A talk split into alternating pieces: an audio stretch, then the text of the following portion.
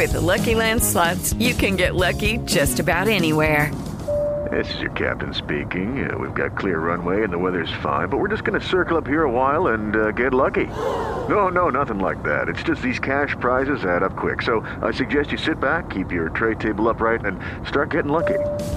Play for free at LuckyLandSlots.com. Are you feeling lucky? No purchase necessary. Void where prohibited by law. 18 plus terms and conditions apply. See website for details.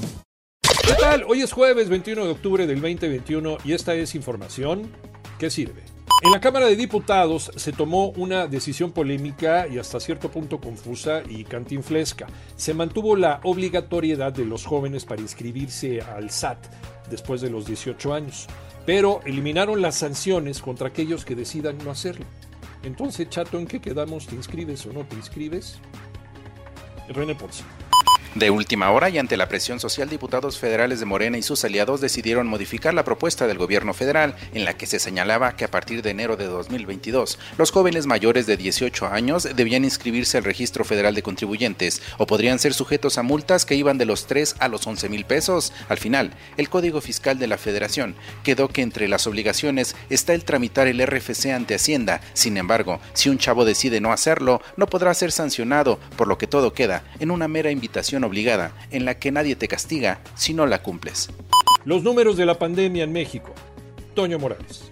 Efectivamente, Iñaki, con mucho gusto te doy los números de la pandemia. Fíjate que, por ejemplo, en el cuarto día de semáforo verde para 20 entidades, la Secretaría de Salud Federal reporta o da a conocer que se registraron 422 muertes más, para llegar entonces a un total de 285.347 personas fallecidas. También reportaron 5.069 nuevos contagios. La cifra total entonces asciende a 3.767.758 casos positivos. Fíjate que aquí en la Ciudad de México, la Secretaría de Salud Local anunció que a partir de hoy cerrarán los macroquioscos de pruebas COVID en Tlalpan y Coyoacán. La decisión obedece a la baja demanda en cuanto a la toma de muestras precisamente para esta enfermedad, pero esto no significa que la pandemia haya terminado. Hay que seguir cuidándonos. Semana 7 de las tacleadas en la NFL. Alex Cervantes. Así es, mi estimado Iñaki.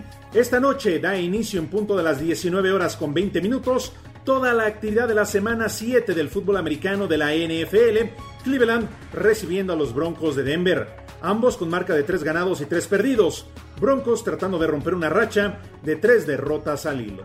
Escúchanos de lunes a viernes de 6 a 10 de la mañana por 88.9 Noticias, por tu estación favorita de Grupo Asir y a través de iHeartRadio. A seguirse cuidando y que tengas un extraordinario día.